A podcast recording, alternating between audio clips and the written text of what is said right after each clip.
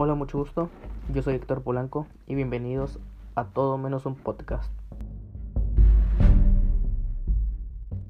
En este primer episodio hablaremos sobre cómo será la dinámica del contenido de los siguientes capítulos y responderé a las preguntas que el domingo pasado me hicieron a través de Instagram.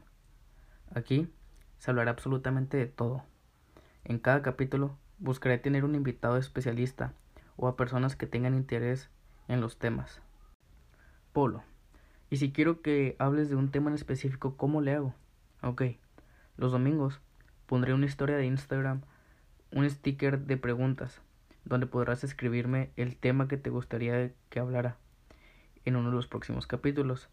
De esa manera, podremos conocer sobre los temas de interés que hay entre nosotros, y tú podrás escuchar algo que sí te interese. Polo, otra pregunta.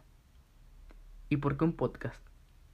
Bueno, los que me conocen saben que soy una persona con múltiples ideas, pensamientos y actitudes hacia distintos temas. Saben que me gusta compartir mis ideologías y mis opiniones.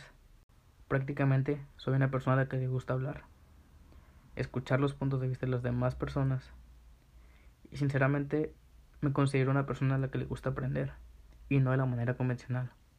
A mí me gusta aprender de las personas, de sus opiniones, de lo que piensan acerca de la vida, de la sociedad, de nuestra actualidad, sobre todo. Me gusta platicar de todo y de nada. Comenzaremos con las preguntas. Debo confesar que hicieron unas que normalmente no respondo o no me gusta hablar de, de las respuestas de esas preguntas, pero esta vez las responderé sí o sí. Así que disfruta de otro Polanco al cual no conocías. ¿Cómo empezó tu gusto por el básquetbol? Bueno, para ser honestos, mi gusto por el básquetbol inició después de haber empezado a entrenar. Cuando recién entré, ni siquiera sabía que era el básquetbol. Y me acuerdo que fue por una profesora de educación física en la primaria. Se llamaba, bueno, le decíamos profe Teresita esa profesora algo vio en mí, no sé qué, porque pues físicamente pues no, no me parezco nada al promedio de los jugadores de básquet, obviamente. Y pues ella me invitó a entrenar con el equipo de la escuela, ¿no? Yo era de los más chicos, creo que era el más chico. Y pues yo fui a entrenar con, con un primo, se llama Francisco. Y me acuerdo que con el entrenamiento me la pasé bien chingón. Y dije, no, pues yo quiero volver. Y pues se me notó. Entonces ella me invitó a entrenar con, con otro entrenador que tenía un equipo ya, pues como un proyecto, vaya. Y pues yo fui y me gustó mucho, me gustó mucho entrenar. El profesor se llamaba Julián Enrique Ángulo que pues prácticamente por él me empezó a gustar el básquetbol. Y no solo por él, sino por las personas que conocí ahí. En sí me gusta el básquetbol o me empezó a gustar porque comencé a socializar. Me gustó por el básquet, es por las personas que te dejan. Me, gustó por el básquet, es por las personas que te deja. Conocí amistades que hoy en día son como mis hermanos.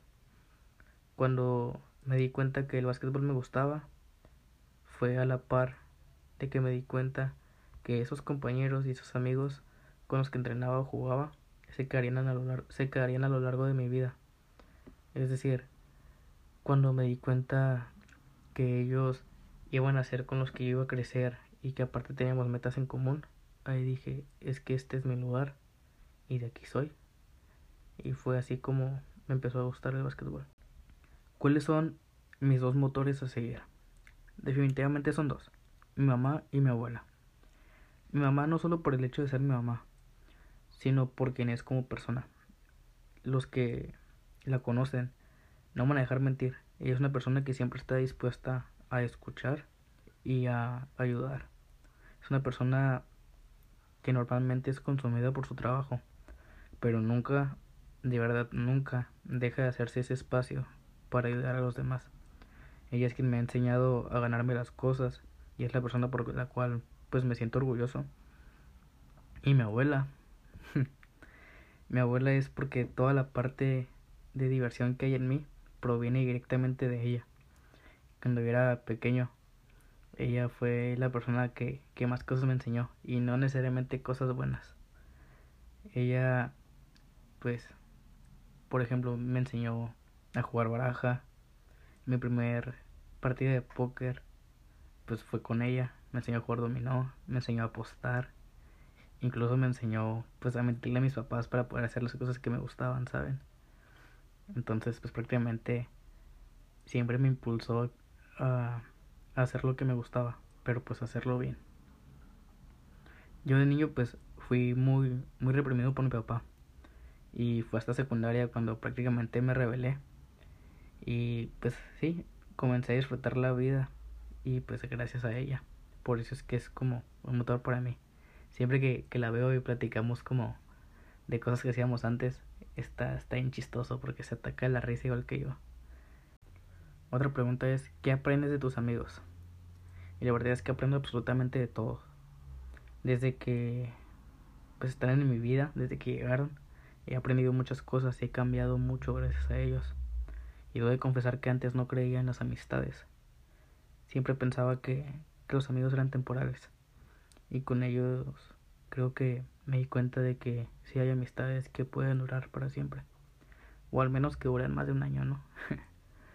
bueno, de ellos he, he aprendido a escuchar, he aprendido a estar para alguien, para apoyarlo.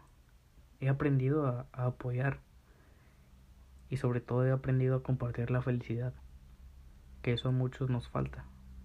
Compartimos nuestros momentos malos, pero cuando estamos felices nos lo quedamos como si fuera un objeto de valor. Y con ellos aprendí a compartir. Los amigos pues escuchan, te escuchan en tus problemas, pero la verdad es que no deben de solucionártelo, ¿sabes?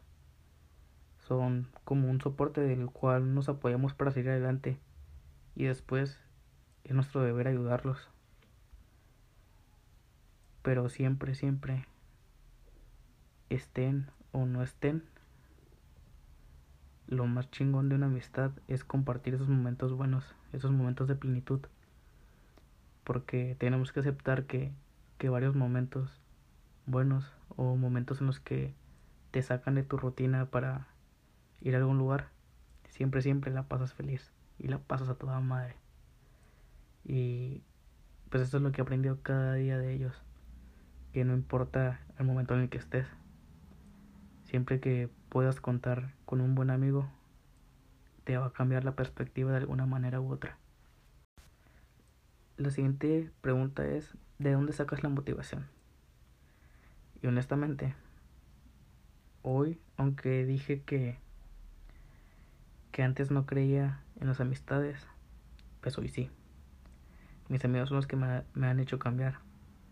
Parte de mi motivación es de es por ellos. Pero en general mi motivación la saco de las personas. Soy una persona que cree en las personas. A mí no me importa qué me dicen de ti. A mí no me importa si te conozco o no. A mí no me importa que vivas un estilo de vida diferente al mío. Eso me vale madre, sinceramente. No me importa ni siquiera cómo te vistes o cómo hablas. Esas son cosas secundarias. Sinceramente, mi motivación nace de las personas que buscan algo mejor, ya sea para ellos o para su familia o para, o para la sociedad. ¿Por qué? Por la sencilla razón de que una persona enfocada en sacar lo mejor de algo o de alguien, e incluso en este caso de sí mismo, es una persona activa, una persona que siempre encuentra soluciones, una persona que sabe que la vida no es fácil, pero que aún así decide enfrentarla todos los días. Y eso me motiva, porque sé que así como yo quiero vivir una sociedad mejor, ellos están trabajando por lo mismo, por ser mejores. Y sí, quizá algunos, algunos buscan ser mejores personas individualmente, pero al final terminan siendo parte de una sociedad mejor honestamente amo a las personas positivas, las idolatro, porque la gente positiva se puede caer, pero en esa, en esa caída se sacude, se levanta, se cubre las heridas, le sonríe la vida y le dice, ahí voy de nuevo. Y eso es lo que idolatro. Y claro, que mis ídolos son mi motivación. Mi motivación son las personas. la siguiente pregunta dice, ¿tu logro más grande? Bien, mi logro más grande ha sido lograr un bicampeonato en Aguascalientes en 2017. Creo que era la U15, no estoy seguro. Pero ¿por qué ese nacional? ¿Por qué no el primer nacional que gané? Es precisamente porque pasaron cosas nada habituales. Resulta que en un juego contra Oaxaca, no recuerdo si eran cuartos de final, creo que sí, hubo una balacera afuera del gimnasio y un vato que trae una pistola entró y disparó pues hacia adentro, hacia la cancha. Y me acuerdo que todos pues estábamos asustadísimos. Y de hecho, si ustedes buscan, estoy seguro, 100% seguro que si ustedes si ustedes buscan en YouTube balacera y básquetbol, esas dos palabras solamente van a encontrar ese video y varias noticias sobre eso. Recuerdo que en el cuarto del hotel, después de que se suspendiera el juego, tuvimos junta con el entrenador y nos dio la libertad de no jugar o de regresarnos por el miedo de, de lo que había pasado, ¿no? Y yo ya había dicho, ¿sabes qué? Esto se va a perder y aquí va a quedar todo.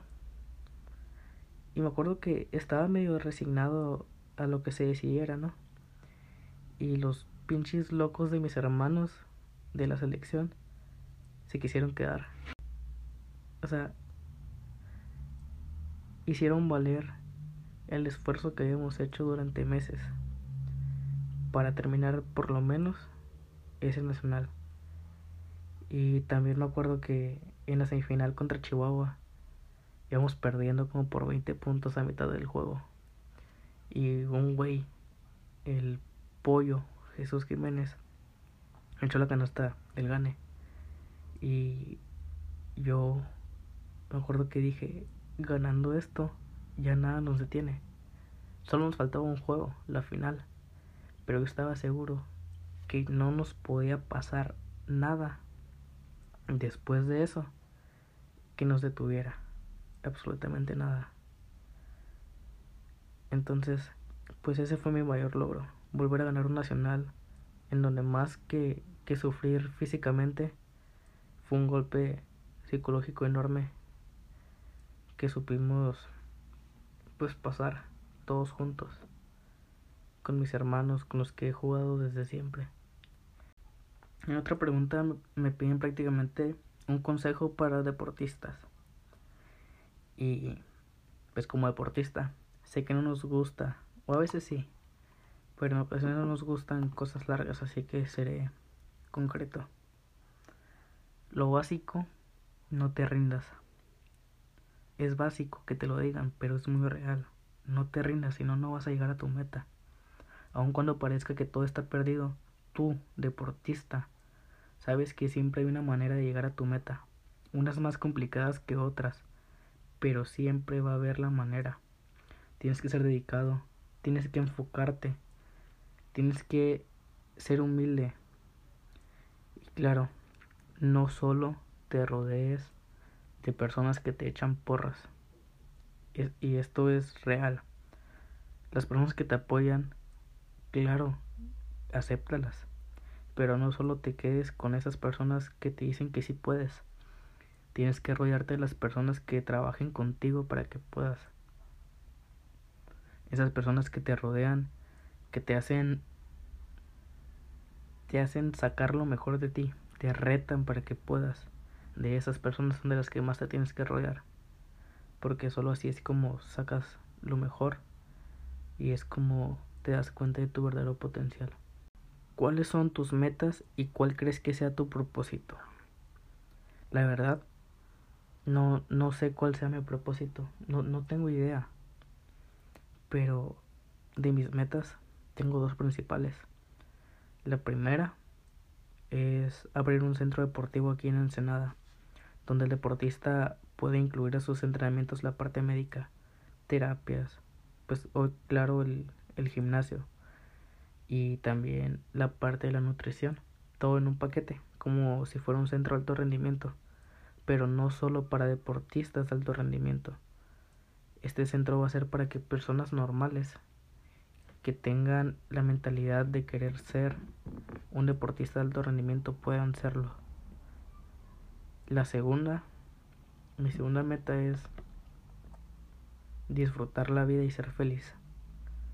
Esto porque cuando mi abuelo estaba en vida, en paz descanse, recuerdo que era muy muy trabajador, era una persona muy sabia y aunque batallaba por la edad, siempre trataba de trabajar y mantener a la familia unida, siempre. Pero justo cuando tramitó su, su pensión, cuando por fin iba a disfrutar de su vida, cuando iba a poder disfrutar de su familia todos los días, sin problemas económicos, sin estrés laboral, pues resulta que a mi abuelo le, le diagnosticaron cáncer. Y eso fue en agosto de 2010. Yo tenía como 8 años. Ajá, tenía 8 años. Y en noviembre de ese año le dijeron que le quedaban 6 meses de vida. Y sí, falleció en mayo de 2011. Al menos pasó mi cumpleaños conmigo, ¿saben? Pero fue a los 9 años cuando me di cuenta que que a partir de ese momento yo solo quería disfrutar y ser feliz, porque realmente tuvo que pasar eso para darme cuenta que no sabemos cuándo vamos a morir.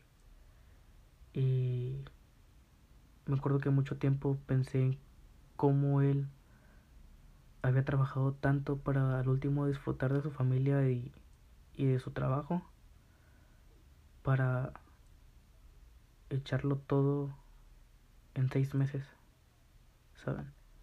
Entonces el disfrutar la vida y ser feliz es una de mis metas principales porque no quiero que me pase lo mismo. Bueno, la siguiente pregunta es tu peor momento psicológico en el deporte. Y bueno, la verdad es que mi peor momento psicológico en el deporte, gracias a Dios, lo acabo de superar.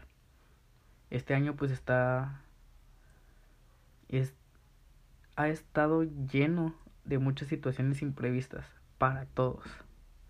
Y en mi caso, pues era el último año de prepa y el último año en el que me iba a dar la oportunidad de, de jugar con, con mis hermanos, con los que estoy aproximadamente desde 2012. Mi plan era ganar el último preuniversitario en Ciudad de México, regresar y prepararnos para ganar todas las etapas de Conadems. Imagínense qué chingón hubiera sido retirarse siendo campeón de, de Conadems y pues no se pudo obviamente. Entonces este golpe psicológico llegó cuando me di cuenta que, que por la cuarentena prácticamente yo estaba retirado. Ya no había torneos, venía a la universidad, pues ya no me quedaba en ningún lugar donde jugar. Pero Dios es muy grande. Ya retirado entre comillas, me llegó la oportunidad para jugar en Hermosillo. Y pues obviamente no lo pensé dos veces, ¿saben? Así que llegó la oportunidad, yo dije que sí. Y pues fue como una inyección de, de motivación y también de sentimientos encontrados. Porque aunque, aunque me costó mucho, yo ya tenía mi vida planeada aquí. Entonces fue como un, ok, tengo que volver a ajustar mis planes y pues a ver qué pasa, ¿no? Porque los que estuvieron conmigo en la prepa, más en el paquete donde estaba en negocios, pues los lunes en la mañana siempre era como de chisme, ¿no? Y era que pues les contaba que tenía que mover cielo, mar y tierra para poder irme por cuestiones familiares, económicas y pues varias varias cosas ahí que, que no se acomodaban. Y cuando llegó esta oportunidad fue un una descarga de energía para mí. Entonces, está muy chingón saber que, que se me dio la oportunidad y pues los que son deportistas apasionados y que aman su deporte me van a entender. Lo último que piensas cuando estás en lo que amas, lo último que piensas cuando estás disfrutando de lo que amas, de ese deporte que te apasiona, es retirarte. Y yo me di cuenta que lo primero en lo que piensas cuando te retiras es regresar y gracias a la vida, a Dios, o gracias a lo que tú creas, pues estoy de vuelta. Otra pregunta es, ¿cómo te ves en cinco años? La verdad, como dije, pues me veo feliz, haciendo lo que me gusta, sacrificándome por ello, obviamente, cosa que siempre he hecho. Pero en cinco años, siendo honestos, todo será más serio, con mayores responsabilidades y obligaciones, obviamente. Pero sin duda alguna sé que tendré más cosas por disfrutar y a más personas a mi lado con las que pueda compartir la felicidad que necesitan todos. Así es como me veo. ¿Cómo lo que fuiste el pasado te llevó a ser la persona que eres hoy? Ok, esta es la última pregunta. Y dentro de, la respuesta para esta pregunta tengo una, reflexión. Pues para todos. No, no diré mucho sobre quién fue en el pasado, porque igual, los que han tenido que soportarme en la preparatoria, mis amigos, pues saben que mi pasado es algo algo raro, un poco feo, por así decirlo. Prácticamente para resumirles mi pasado, era una persona que pensaba por sí mismo, veía únicamente por él, pero llegó un momento en el que la vida me llenó de madrazos. y pues cuando la vida te llena de madrazos y tienes caídas tras caídas, solo te queda una cosa por hacer. Y aquí es donde va la reflexión, porque yo sé que todos nos hemos caído. Pero ¿qué pasa cuando estamos en el piso? ¿Qué pasa cuando nos caemos? Solo podemos hacer una cosa, bueno dos, quedarte tirado y llorar. Pero al final de cuentas vas a terminar haciendo lo siguiente. Siempre te vas a levantar, porque es la única opción que tienes cuando te caes, levantarte. No puedes esperar a que, a que alguien llegue y te levante. Y como dije en el video de despedida de, del bachillerato Nahuac, es nuestra actitud durante esas caídas lo que determina qué tan alto llegaremos. Porque es la verdad. Tú te puedes caer y quedarte ahí y no vas a subir de ahí. En cambio, si te levantas y empiezas a hacer todo como debe de ser, bien hecho, vas a llegar más lejos. Y lo puedes ver de una manera más sencilla, hablando en este caso como en la pregunta que menciona sobre cómo fue en el pasado para llegar a ser quien soy hoy. Pues mira, seamos sinceros. El pasado no, no determina tu vida, pero tu actitud sí, y tu decisión de crecer como persona. Eso que, que te hace ser mejor eso es lo que sí determina quién eres hoy. Y algo que les puedo decir que he comprobado es que créanme que lo más chingón en la vida no es caerse. Lo más chingón es levantarse siempre. Con esa frase termina el podcast del día de hoy. Si tienes alguna duda de cómo funcionará en los siguientes episodios o quieres participar en uno, aunque no te conozca, de verdad, mándame un mensaje en Instagram. Y ahí podrás encontrarme y ver más o menos quién soy. e igual si pues me quieres conocer adelante, me encuentras como Héctor.polanco. Ahora sí, me despido. Gracias por darte el tiempo para compartirlo conmigo. Y mucho gusto. Yo soy Héctor Polanco y esto fue todo menos un podcast.